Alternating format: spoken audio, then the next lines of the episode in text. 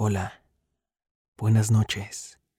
Soy Eric Yáñez, creador y productor de este podcast, Psicofonías, Terror en tus oídos, al cual sigues suscrito y por ello te agradezco muchísimo que a pesar de que han pasado tantos años, aún continúas escuchando de vez en cuando. Probablemente ahorita te estás enloqueciendo y preguntando, oh por Dios, ¿qué está pasando? ¿Por qué hay un nuevo episodio en el feed de Psicofonías? Bueno, en realidad, quiero invitarte a que escuches un nuevo podcast, en el que estuve trabajando quizá durante dos, tres años después de que Psicofonías cerró su ciclo. Este es un podcast muy diferente.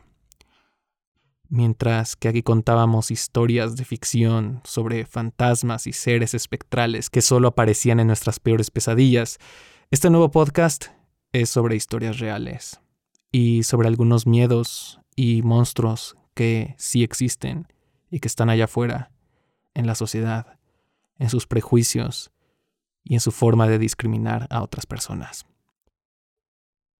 Este nuevo proyecto se llama Queer, Historias Disidentes. Eso se escribe como si lo pronunciaras en español, C-U-I-R. Y es una serie de documentales en audio sobre personas sexodiversas.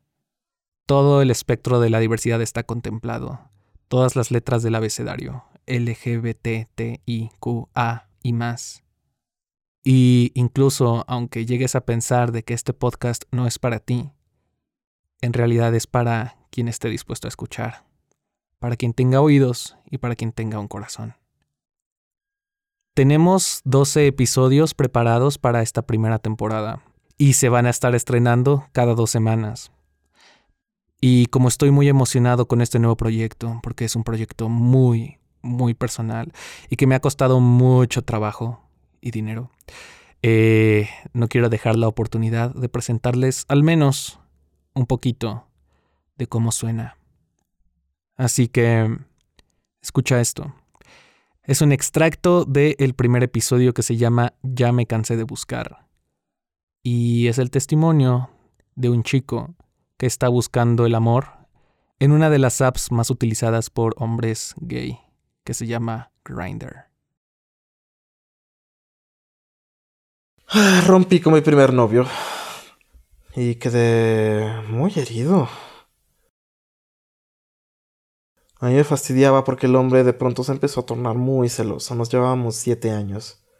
Yo era siete años más joven que él es que tú eres joven y te quieres dar con el mundo y quieres andar de puta y quieres que hacer esto. Y yo de, no, no quiero. Yo estaba recién saliendo del closet con mi mamá, vaya, mis papás, un drama. Y cuando más lo necesitaba, me di cuenta que era casado. Él estaba casado con otro hombre en los Estados Unidos. Y eso me dolió. Quizá yo no estaba listo para salir del closet. Ni tampoco estaba listo para tener una relación con un hombre. Porque no me había aceptado a mí mismo todavía. Tenía miedo. Tenía miedo que me gustara alguien y que no fuera gay y me golpeara. Porque yo venía de un ambiente hostil en el que las cosas se arreglan a golpes. Me empecé a aceptar mucho después. Fue una relación muy express. Vaya, duramos a lo mucho tres meses. Y terminamos. Y dije, ahora sí voy a ser una puta. Descargué Grindr. Descargué todas las apps de ligue que pude descargar. Descargué Tinder, descargué un chingo. Ahora sí voy a ser una puta. Pues sí, era como de, bueno, después de tanto juzgarme mal, voy a meterme con quien se me dé la gana. Ahora sí. Perra.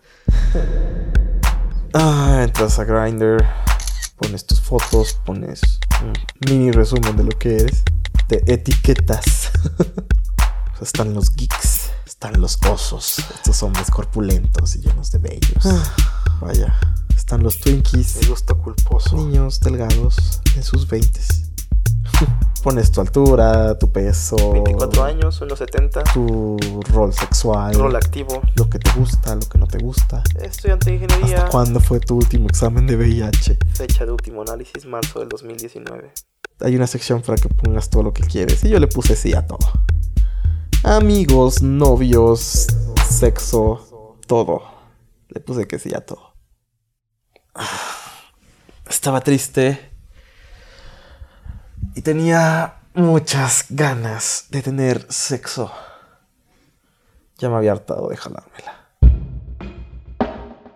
Le empecé a mandar mensajes a la gente a lo, a lo, idiota y luego la gente empezó a responderme. Hola. Y un chico luego luego me mandó fotos del desnudo y dije, ah, tengo ganas. Llegué a mi casa, tenía yo casa sola, no había nadie, entonces lo veo y se me encoge el pito porque estaba re feo y dije, ah, no me voy a acostar contigo. Ahora, Ahora sí voy a hacer una Fuimos a mi cuarto, lo desvestí, me desvestí, no platicamos de nada, solo tuvimos sexo, muy mal sexo y se fue. Llegó un momento en el que dije, no puede ser que me haya rebajado a esto. Pero inmediatamente después me escribe mi vecino. Ese vecino que yo siempre dije, mmm, quizá es gay. Y si era gay. Y me di a mi vecino ese mismo día. Entonces, cuadras. Hola, ¿cómo estás? pasivo. Uno. Hombre tras hombre. Hola, ando cerca. Puedes oír. Uno tras otro. Oye, ¿y qué rol eres? Por acá, algo de sexo. Se empezó a convertir en esta forma de llenar el vacío porque me sentía guapo. Responde, soy pasivo, güey. Admirado, querido, deseado. Oye, ¿qué oye, oye, ¿qué te gusta más durante las fotos? No muerdo. Y así seguí. Hasta que caché una infección de transmisión sexual. Y bueno, Google me dijo de todo lo que me iba a morir. Fui al doctor con mucha pena. Le dije al doctor, bueno, tengo secreción, mancho los pantalones, tengo comezón y arde al orinar. Y solo dijo, descúbrete. Me vio con cara de asco y me dijo, esto es gonorrea. Y me curé. La libré. Era terrible y muy incómodo. Y dejé Grinder por muchos meses. Conocer hombres fue divertido. Se los llegué a contar a mis compañeros de trabajo y la única palabra que tuvieron para mí fue puta. Era como de, ah, sí, me di con este, y luego la semana que entra me di con otro, y luego la semana que entra me di con otro. Me dejaron de hablar y les dejé de hablar a muchos amigos míos. Y mis amigos, pues esto era muy nuevo para ellos, vaya.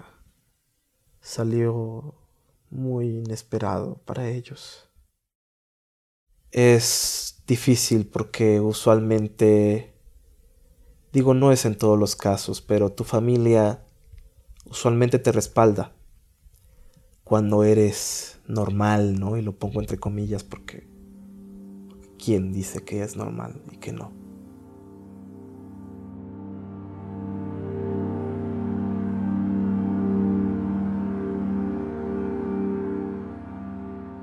Cuando eres LGBT, ya ni siquiera tienes ese respaldo ganado por seguro. Ese respaldo que siempre dicen, tu familia siempre va a ser tu familia y te va a apoyar siempre. Ni siquiera eso. Tienes que ganarte su respeto. Tienes que volverte a ganar su cariño y explicarles que no eres una mala persona. ¿Por qué? No solo nos enfrentamos al rechazo de la misma sociedad, sino también al rechazo de tu núcleo más íntimo y cercano, el de tu familia.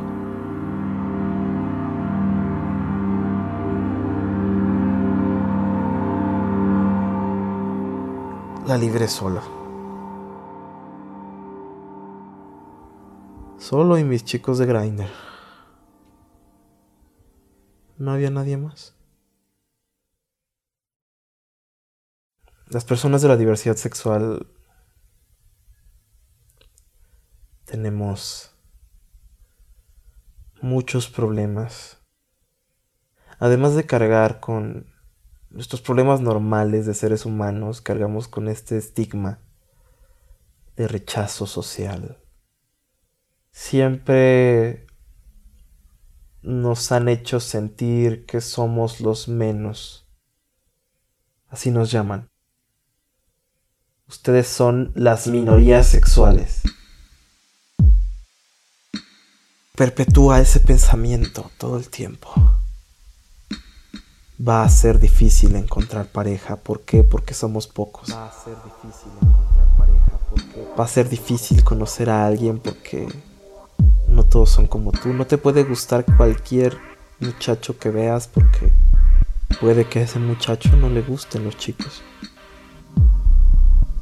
el hecho de saber que hay muy pocos como tú y que solo puedes relacionarte con esa pequeña parte de la población es como es como de a mí me gustan los hombres y los hombres de ahí una pequeña fracción son gays y de esa pequeña fracción van a coincidir contigo sexualmente hablando. Y de esa pequeña fracción van a coincidir contigo en interés. Y de esa pequeña fracción tomas otro cachito que van a coincidir contigo en plan de vida y en atracción física. Vaya.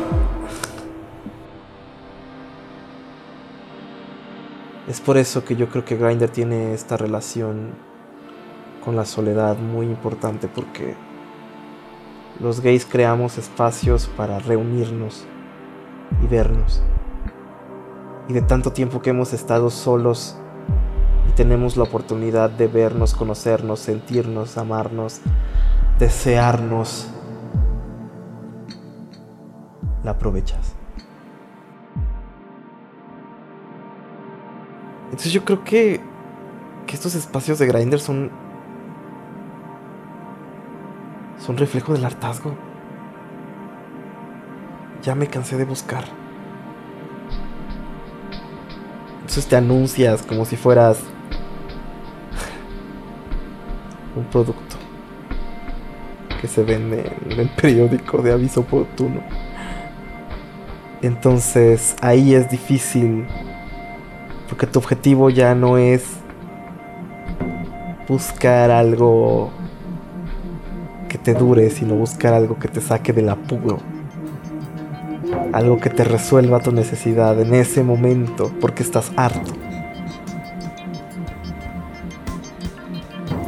Porque nos han orillado a esto.